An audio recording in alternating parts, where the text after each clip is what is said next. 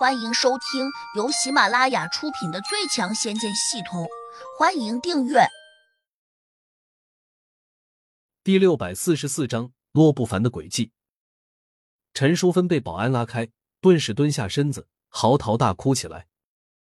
肖丽娟有点不知所措，肖光给她递了个眼色，又轻轻的推了她一下，示意她快去安慰陈淑芬。肖丽娟这才反应过来。伸手便去扶陈淑芬，一边小声说：“妈，你别难过。如果黄山鹤真的去世了，我们还得想办法料理他的后事。”陈淑芬一把将肖丽娟推倒在地，同时又跳了起来，哭喊道：“你们这些凶手，我儿子就是因为你们才死的，我和你们没完！”保安以为他要撒泼，急忙又靠了过来。由于陈淑芬非常激动。场面一度有些失控。没多久，黄山河的老爸也赶过来了。他虽然很痛苦，但却比陈淑芬理智多了。他阴沉着脸，用杀人的目光扫了眼全场众人一眼，吓得肖丽娟直哆嗦。肖光也很紧张，他当然清楚黄父是个厉害的人物，他如果真要报复，恐怕他两兄妹都会很难过。但是他却没那么害怕。虽然黄山河是肖丽娟签字后送到这精神病院来的，但却并不是他兄妹害死的。许是他的坚持和冷静，黄父才没有像陈淑芬那样呵斥和责骂肖丽娟。小事如此，他还是用极度凶狠的目光审视着肖丽娟。你给我如实交代，我儿到底是怎么死的？肖丽娟吞咽着口水，这个时候她已经冷静起来了，虽然害怕。但还是结结巴巴的陈述。昨晚黄山河突然发疯了，差点打一个急救医生，随后就被医生带走了。当时说要送到精神病院来，我也不知是怎么回事，就稀里糊涂的签了个字。谁知道今天竟发生了这样的事情？精神病院应该有不可推卸的责任。后来警察来了，法医来了，经过多方联合检查和论证，得出的结论是。黄山河是吓死的，我儿连杀人都不怕，怎么会被吓死呢？陈淑芬一急之下说漏了嘴。黄父咳了声，说他要看医院的监控。可惜这家精神病院并没有对每一个病房都装有监控设备，因此无法查看到当时的情况。不过，黄山河被送进精神病院的录像却很清楚的显示。他的表现果然和一个傻子没什么区别。黄父和陈淑芬都有些惊愕，黄山河平时并没有发疯的迹象，为何突然就傻了？精神病院给出的解释是，有些人可能受了什么刺激，突然发疯也是有可能的。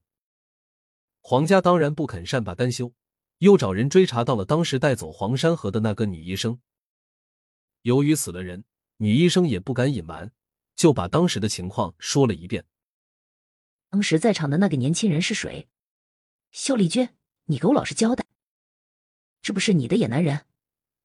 陈淑芬咬牙切齿的问。肖丽娟哭了，说自己是冤枉了，然后迫于无奈，只好把他想去自杀，然后遇到胡杨这个想搭顺风车的人。他把整个过程都详细的说了一遍。由于这事很奇怪，加之黄家的势力很强。警察不敢大意，派出了资深的探案专家和心理分析师，对肖丽娟仔细询问。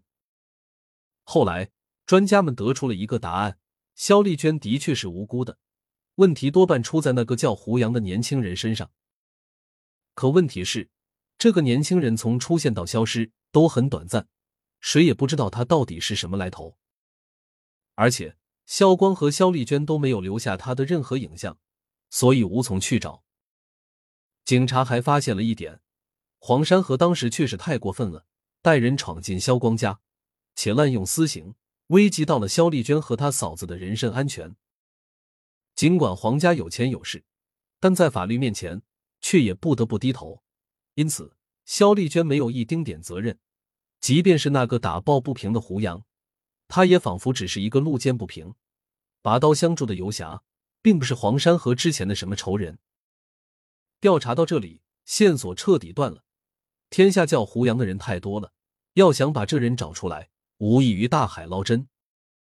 还有个原因，当时小区的监控并没有录到胡杨进来和出去的影像。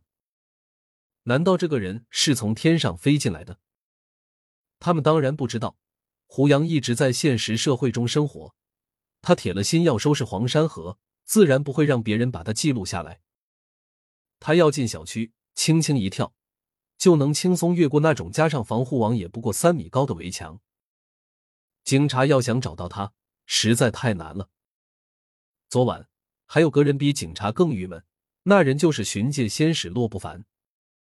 当时牛头马面听到黄山河说起了胡杨的名字，两个鬼差立刻警惕起来，马上拿出一张画像叫他辨认。黄山河一看就叫了起来：“就是他！”牛头马面有些兴奋，因为阎罗大老爷许诺过，谁要是找到了胡杨，大功一件。回到地府，两个鬼差刚刚按照规定把黄山河的魂魄交给孟婆，巡界仙使洛不凡就赶过来了。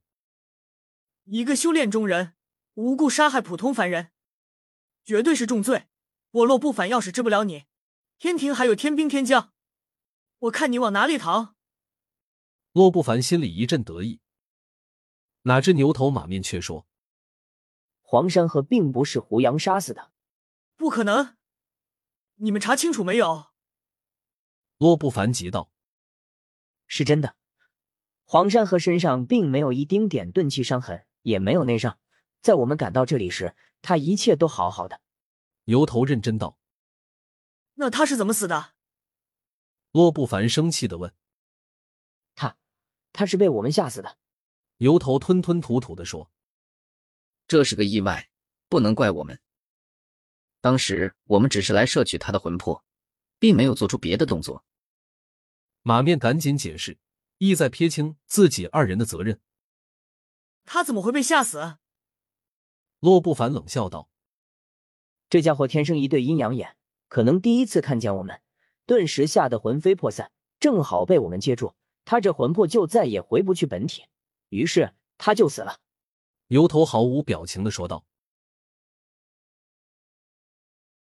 本集已播讲完毕，请订阅专辑，下集精彩继续。